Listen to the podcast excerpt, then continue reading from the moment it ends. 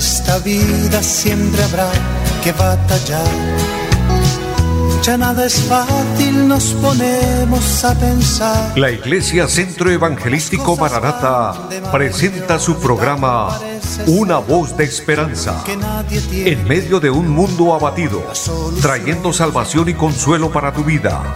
Con la dirección del pastor Hernando Fonseca. Bienvenidos. Volverá, volverá, yo bien lo sé. Muy buenas tardes a todos. Qué gusto saludarles, amables oyentes, darles por supuesto la bienvenida a este su programa Una voz de esperanza. Saludando a nuestro amigo André Felipe, quien está en la parte técnica de la programación, y a todos ustedes, mis amados, desearles que la bendición de Dios les acompañe, agradecerles por su sintonía e invitarles para que continúen con nosotros en esta emisora y en este espacio radial donde tenemos el propósito, el objetivo de transmitir la palabra de Dios, una voz de esperanza, es la voz bendita de Dios, es la voz, en medio de tantas voces, la voz de Dios sobresale. El libro de Apocalipsis dice que la voz de Dios es como una cascada que suena fuertemente como trueno, y una cascada que cae de lo alto y golpea da un sonido fuerte y aunque hayan muchas voces alrededor, siempre se oirá ese sonido de esa cascada caudalosa. Así es la voz de Dios, siempre se oye, siempre se dejará oír. Ha sido oída y se está dejando oír. Es Dios hablándonos, es Dios motivándonos, es Dios consolándonos, ayudándonos por supuesto, porque necesitamos la voz de aliento, la voz de consuelo la palabra de Dios. El Señor dijo, no solo de pan vive el hombre, sino de toda palabra que sale de la boca de Dios, de ella vivirá el hombre. A veces lo que nosotros necesitamos es una voz de aliento, una voz de ánimo, alguien que nos diga, levántate, alguien que nos diga, tú puedes, alguien que nos diga, confía en usted mismo, alguien que nos diga, podrás lograrlo. ¿Sabe? Esa es la voz de Dios, una voz firme, una voz estable. A Josué Dios se lo dijo en su momento de necesidad, cuando él está pasando un momento duro, un momento de frustración, un momento de pérdida, en fin, Dios le dice, mira que te mando que te esfuerces y seas valiente. Dios no le dijo, usted no lo va a lograr, usted está muy triste, usted está deprimido, está decaído y por lo tanto, pues lo entiendo y no lo, no lo vas a lograr. No, Dios le dijo, mira que te mando que te esfuerces y seas valiente y a todos los hombres en la Biblia, que los encontramos en momentos difíciles, en momentos duros, cuando están postrados, sin ánimo, sin fuerzas, la voz de Dios viene para decirles, levántate. Y esa voz es una voz de autoridad, es una voz que produce vida, es una voz que produce fuerzas. Y en esta tarde esa voz maravillosa nos está hablando diciéndonos, levántate. Yo estoy contigo, dice el Señor. Él está con nosotros, Él es nuestro ayudador. Hay una palabra preciosa en la carta a los Efesios capítulo número uno, y el versículo tres dice, bendito sea el Dios y Padre de nuestro Señor Jesucristo, que nos bendijo con toda bendición espiritual en los lugares celestiales en Cristo, según nos escogió en Él antes de la fundación del mundo, para que fuésemos santos y sin mancha delante de Él, en amor, habiéndonos predestinado para ser adoptados hijos suyos por medio de Jesucristo, según el puro afecto de su voluntad, para alabanza de la gloria de su gracia, con la cual nos hizo aceptos en el amado, en quien tenemos redención por su sangre, el perdón de pecados según las riquezas de su gracia. Amén. Una palabra muy preciosa donde vemos el amor de Dios, la bondad de Dios, donde vemos el apóstol, el apóstol Pablo, por supuesto, bajo inspiración divina, diciendo, bendito sea el Dios y Padre de nuestro Señor Jesucristo en otras palabras, bendito sea Dios. Esa palabra, bendito sea Dios, la pronunciamos cuando hemos obtenido una batalla y hemos ganado y hemos sido victoriosos. Decimos, bendito sea Dios que lo logré. Esa palabra también la decimos cuando estamos saciados, cuando nos levantamos conformes después de haber disfrutado de un buen alimento, decimos, bendito sea Dios que nos provee los alimentos, también cuando podemos disfrutar de algo que queríamos y lo logramos, eh, un paseo, eh, comprar algo en especial que queríamos y lo pudimos obtener, decimos, bendito sea Dios. Pero aquí el apóstol San Pablo está diciendo, bendito sea Dios, el Padre de nuestro Señor Jesucristo, porque nos bendice con toda bendición espiritual. Mire, Dios es maravilloso y tiene muchas bendiciones para nosotros. Tiene muchas bendiciones para fortalecernos, para animarnos, para levantarnos. Él está dispuesto para ayudarnos, para darnos salud, sanidad. Así que todo el que esté enfermo puede creer que Dios le va a sanar. Y vamos a orar a Dios, vamos a creer a Dios y a su palabra. Y vamos a suplicarle que nos bendiga y que podamos ver notables los milagros en nuestras vidas, en nuestros corazones. Padre que está en el cielo, le damos infinitas gracias. Es un momento maravilloso en esta hora para orar y decirle, Dios, tú eres nuestro Dios, nuestro ayudador. Y damos gracias por la vida, por la salud, gracias por este día que nos regala. Y por esta oportunidad en la cual, a través de estos medios, a través de esta emisora y por medio de la tecnología que hoy tú has colocado a nuestra disposición, podemos llegar a muchas personas, a muchas familias, para bendecirles, para fortalecerles, para animarles en el nombre del Señor. Todo te lo debemos a ti, oh Dios, por eso gracias. Gracias porque nos ofrece el perdón, de antemano diciéndole perdónanos por nuestras faltas, y suplicándole Dios sanidad para los enfermos. Ten compasión y misericordia, Señor, lo pedimos en el nombre de Jesús de Nazaret. Opera milagros, allá a la distancia glorifícate, de acuerdo a la necesidad en la que cada uno esté. Lo pedimos en el nombre de Jesucristo. Sin importar cuál sea la enfermedad o cuál sea la necesidad, creemos que para ti todo le es posible, pero tu palabra dice que para quien cree también le es posible. Ayúdanos a creer, a tener fe firme, con seguridad de que tú estás para ayudarnos. Bendice esta emisora, Señor, Bendice los medios por medio de los cuales el programa es realizado y bendice nuestro país. Dios bendícenos a todos y que el Espíritu Santo nos siga ministrando y haya bendición abundante. Lo declaramos en el nombre de Jesucristo y damos muchas gracias. Amén. Amados hermanos, amigos, fortaleciéndoles,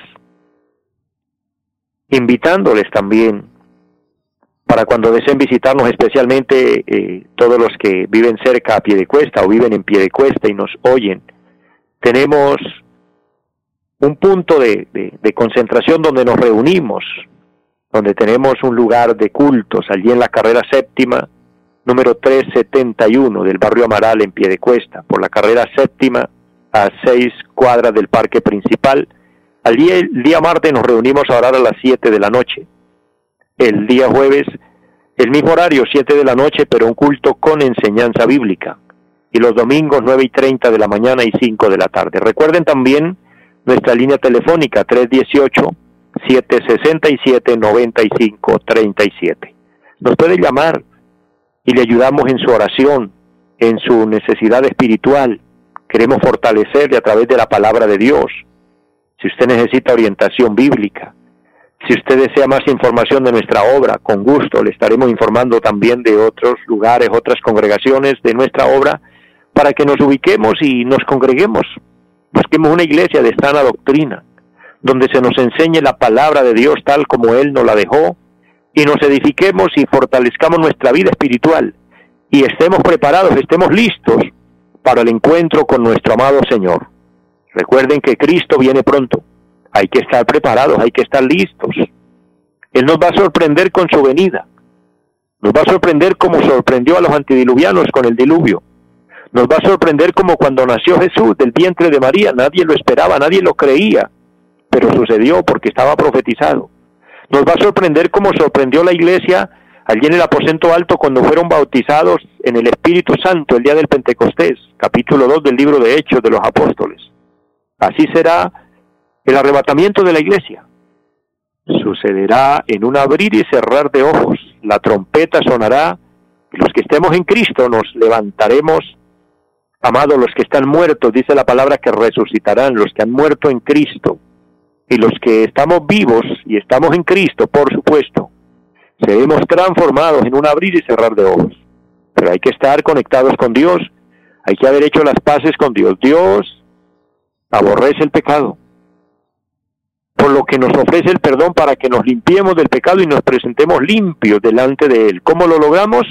A través de Jesucristo, a través del sacrificio maravilloso de nuestro Señor en la cruz, su sangre derramada por todos nosotros. Así que yo les motivo para que permanezcamos firmes, fieles, y quien no ha dado este paso de fe, lo haga pronto, porque mañana puede ser tarde, hay que estar preparados. Por otro lado, la muerte nos puede sorprender en cualquier momento. Y qué triste y qué lamentable que una persona se vaya a la eternidad sin haber asegurado su salvación. La salvación la asegura única y exclusivamente a través de Jesucristo y a través de su Evangelio Santo. El Evangelio es poder de Dios para salvación. Eso lo dice la palabra de Dios. Bendiciéndoles a todos, bendigo a mi hermana Dilsa que está en línea, que gozo, mujer de Dios, y a toda la iglesia en pie de cuesta que el Señor me permite pastorear. Les bendigo, fortaleciendo su fe, motivándoles para que continuemos adelante sirviendo al Señor. Y a todos los hermanos, a todos los siervos y siervas del Señor en los diferentes lugares donde nos sintonizan, donde nos oyen, que la gracia de Dios esté con ustedes. Una bendición sobrenatural en cada una de sus vidas. De esta forma, mis amados, vamos a ir a la palabra de Dios. Quiero dejar una reflexión, un pensamiento importante y he titulado esta reflexión Los beneficios de estar en el reino de Dios o disfrutar el reino de Dios. El reino de Dios, recuérdelo, lo hemos hablado en programas anteriores, implica el gobierno de Dios. Implica que Dios es la máxima autoridad, por supuesto, pero eso se hace efectivo en nosotros cuando Cristo mora en nosotros entonces, de acuerdo a la palabra de Dios, es el Señor quien gobierna nuestra vida. Es el Señor quien va a guiar nuestros pensamientos. Es como dijo el apóstol Pablo en Gálatas 2.20, ya no vivo yo, sino que Cristo vive en mí. Es decir, Cristo va a ser el centro de nuestra vida. Y es ahí donde nosotros nos sometemos voluntariamente, valga la redundancia, a la voluntad de Dios nos sometemos con voluntad propia. Decimos, quiero hacer su voluntad. De hecho, es el paso número uno para ir al cielo. San Mateo 7:21 dijo el Señor, no todo el que me dice Señor, Señor entrará al reino de los cielos, sino el que haga la voluntad de mi Padre que está en los cielos. Es la voluntad de Dios. No es la voluntad nuestra, es la voluntad del Padre, es la voluntad de Dios. Y la voluntad de Dios está revelada a través de Jesucristo. Y obviamente para nosotros conocer a Cristo lo conocemos a través de la palabra, la Biblia, el mensaje eterno. La palabra de la cual el Señor habló y dijo, el cielo y la tierra pasarán, pero mis palabras no pasarán. Cuando nosotros nos sometemos a la voluntad de Dios, y por ende es una oración modelo que hacemos diciéndole, Señor, no se haga mi voluntad, sino la tuya, fue la oración que Cristo hace allí en el Hexemaní. Una oración sumamente sabia, sumamente importante, el Señor dándonos el ejemplo magno de la historia, sometido a su Padre Celestial, dijo, Padre, si es posible, pase de mí esta copa, pero no se haga como yo quiero, sino como tú. Cristo sostuvo, mantuvo una relación constante, permanente con su padre mientras estaba él aquí en la tierra y su padre en el cielo, por supuesto. Una doctrina completísima de la Biblia. La encontramos por todos lados. Aquí el capítulo que leíamos hoy de Efesios 1.3, donde dice, bendito sea Dios, el Padre de nuestro Señor Jesucristo, y nuestro Señor Jesucristo aquí en la tierra mantenía esa relación con su Padre y adoraba a su Padre Dios, lo exaltó por encima de todas las cosas, pero lo más grande es que nuestro Señor Jesucristo en calidad de hombre se sometió a la voluntad de su Padre. Es decir, es decir, él mismo dijo, yo no hago mi voluntad, capítulo 8 de San Juan. Él dijo, yo no hago mi propia voluntad, yo hago la voluntad del que me envió, la voluntad del Padre. A veces a nosotros, hoy humanamente hablando, se nos complica cuando tenemos que cumplir órdenes, cuando alguien eh, por alguna razón nos ordena hacer algo. Puede ser un patrón, puede ser eh, el esposo a la esposa, puede ser el papá al hijo, etcétera. Puede ser el profesor al estudiante, le pide que haga algo y qué duro y qué mucho cuesta hacer lo que nos mandan hacer. porque creemos que nos están suyugando, que se están aprovechando, etcétera. Pero nuestro Señor nos dio el gran ejemplo. Él se sometió a la autoridad, él se sometió a su Padre. Y el sometimiento a Dios, el sometimiento a la voluntad de Dios trae grandes beneficios. Nuestro Señor Jesucristo nos muestra a la luz de la palabra que él sometido al Padre hacía las cosas que a su Padre le agradaban. Es decir, él se preocupaba por conocer a Dios, por conocer la voluntad de Dios y hacer las cosas que eran agradables delante de Dios. Por eso es notable que en muchas ocasiones en la Biblia el cielo dejaba oír una voz. Desde lo alto se, se oía una voz tronante. Se escuchó allí cuando el Señor estaba bautizándose en el río Jordán, capítulo 3 de San Mateo. Algo otros evangelios también lo relatan como San Lucas. Y una voz del cielo decía, He aquí mi Hijo amado, en el cual mi alma tiene contentamiento. ¿De quién era la voz que estaba en el cielo y quién era el que estaba aquí en la tierra? El que estaba aquí en la tierra, el que estaba allí en el río Jordán, en su bautismo, cumpliendo obediencia a Dios, sometiéndose a la voluntad de Dios, era nuestro Señor Jesucristo. Y la voz desde el cielo era la voz del Padre, la voz del Padre eterno, Jehová de los ejércitos, Elohim, Jehová Jireh, como dijo Abraham, el Dios que todo lo provee. Desde el cielo Dios el Padre dijo, He aquí mi Hijo amado, en quien mi alma tiene contentamiento. También en el monte de la transfiguración se escuchó la misma voz. Cuando estaban allí transformados en cuerpos glorificados estaba nuestro Señor Jesucristo y dice el relato bíblico de San Lucas 17 que se apareció Moisés y Elías y hablaban con Jesús en cuerpos gloriosos estaba Pedro y Juan. Y le dijeron, maestro, sería bueno hacer aquí una enramada y quedarnos aquí contemplando toda esta gloria, toda esta bendición que estamos viendo. Pero una voz del cielo dijo, he aquí mi hijo amado, a él oíd, escúchenlo a él. Mire, lo primero que se consigue con hacer la voluntad es que agradamos a Dios. Dios se agrada. Dios se agradó de su Hijo porque hacía la voluntad de Dios. Lo segundo es que encontramos que Dios el Padre dijo, escúchenlo a Él, óiganlo a Él. Eso significa que el que hace la voluntad de Dios tiene el respaldo del cielo, tiene el respaldo de Dios. Nuestro Señor Jesucristo lo logró. Si nosotros nos sometemos a la voluntad de Dios, al reino de Dios, los beneficios son, número uno, que Dios se agradará de nosotros. Y qué lindo que Dios se agrade de nosotros. Yo no sé si a usted lo motiva esto, si lo emociona su corazón, si lo bendice pero personalmente a mí me bendice mucho pensar que Dios se agrade de mí, que yo vaya por la tierra caminando y saber que Dios desde el cielo me mire y diga, allá va un hijo que me agrada, que me gusta, y lo voy a respaldar, lo voy a bendecir. Eso lo vas a lograr, cada persona lo va a lograr cuando se somete a la voluntad de Dios. Cuando aceptamos el gobierno de Dios, entonces son beneficios extraordinarios.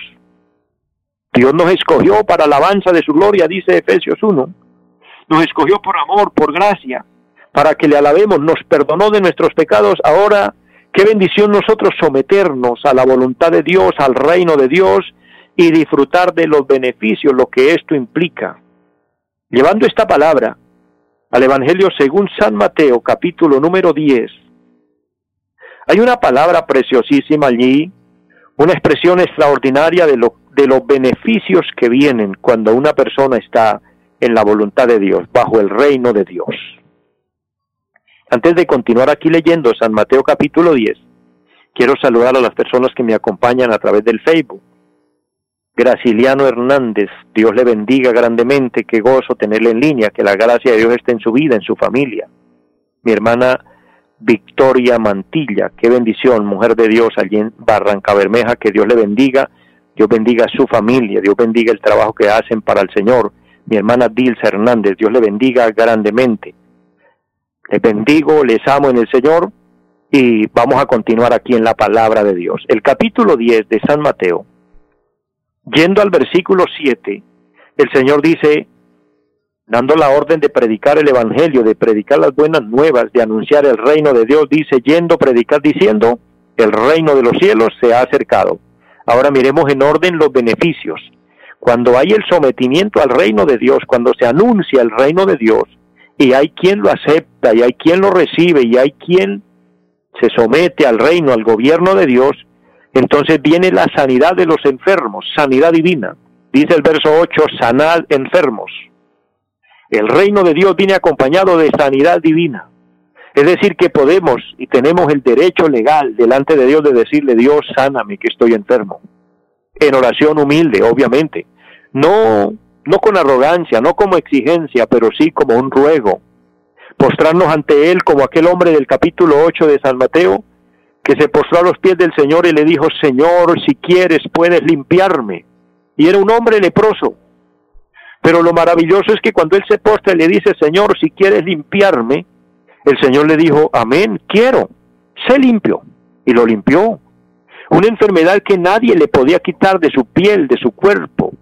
Una enfermedad que lo tenía marginado de por vida, una enfermedad que lo tenía separado de la sociedad, por ende separado de su familia, separado de sus bienes. Porque un leproso en Israel era alguien que quedaba en el olvido, era alguien que tenía que ir a un lugar que lo llamaban el huerto de los leprosos y allí nadie podía tener contacto con él. Eso es eso era peor, mucho peor que la pandemia que hoy estamos enfrentando donde nos toca hoy guardar distanciamiento.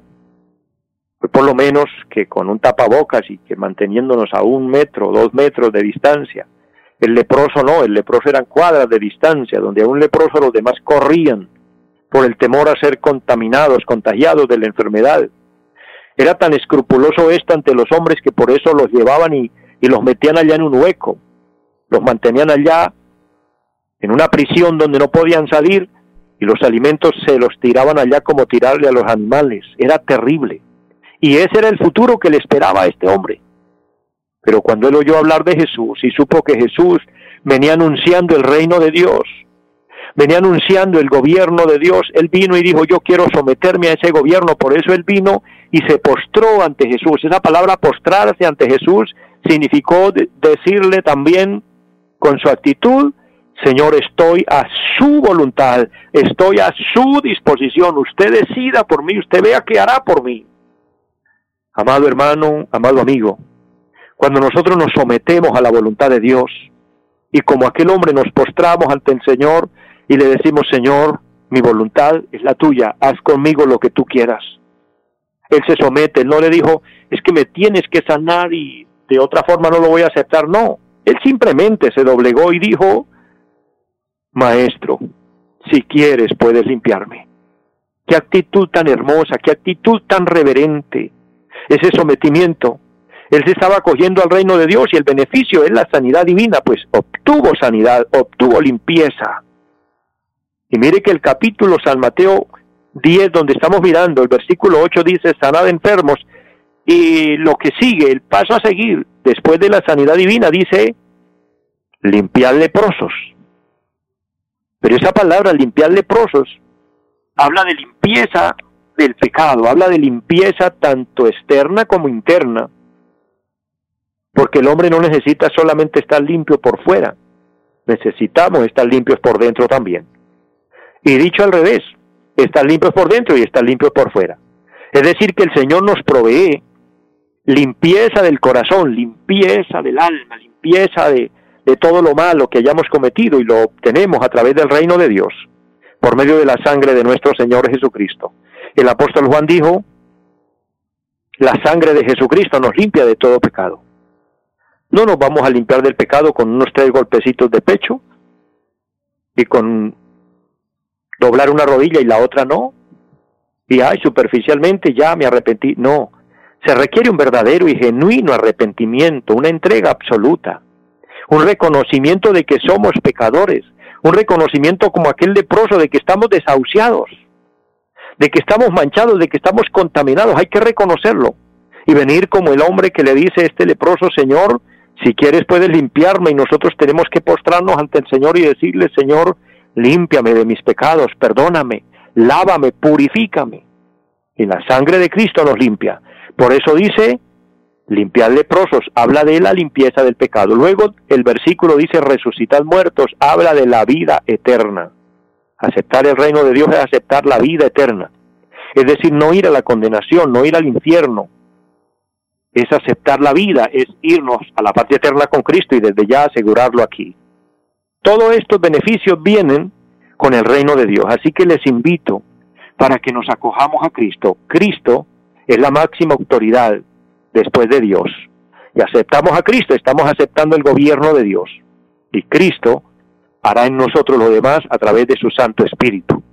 Así que volvámonos a Él, busquémosle con todo nuestro corazón y Él se encargará de ayudarnos de aquí en adelante. Mis amados, les amo mucho, espero esta palabra les haya bendecido, que la gracia de Dios esté en cada una de sus vidas. Y para todos ustedes una feliz tarde. Los invitamos a nuestra reunión en los días martes 7 de la noche, culto de oración, jueves 7 de la noche, enseñanza bíblica, domingos 9 y 30 de la mañana, culto para toda la familia y 5 de la tarde, culto evangelístico. Los esperamos en la carrera séptima, número 371, Barrio Amaral Piedecuesta. Llámenos al 318-767-9537. Volverá, volverá, volverá. En esta vida siempre habrá que batallar. Ya nada es fácil, nos ponemos a pensar. La Iglesia Centro Evangelístico Mararata presentó su programa Una voz de esperanza. Los esperamos en nuestra próxima emisión. Volverá, volverá, yo bien lo sé. Y mi alma ya se desespera por volar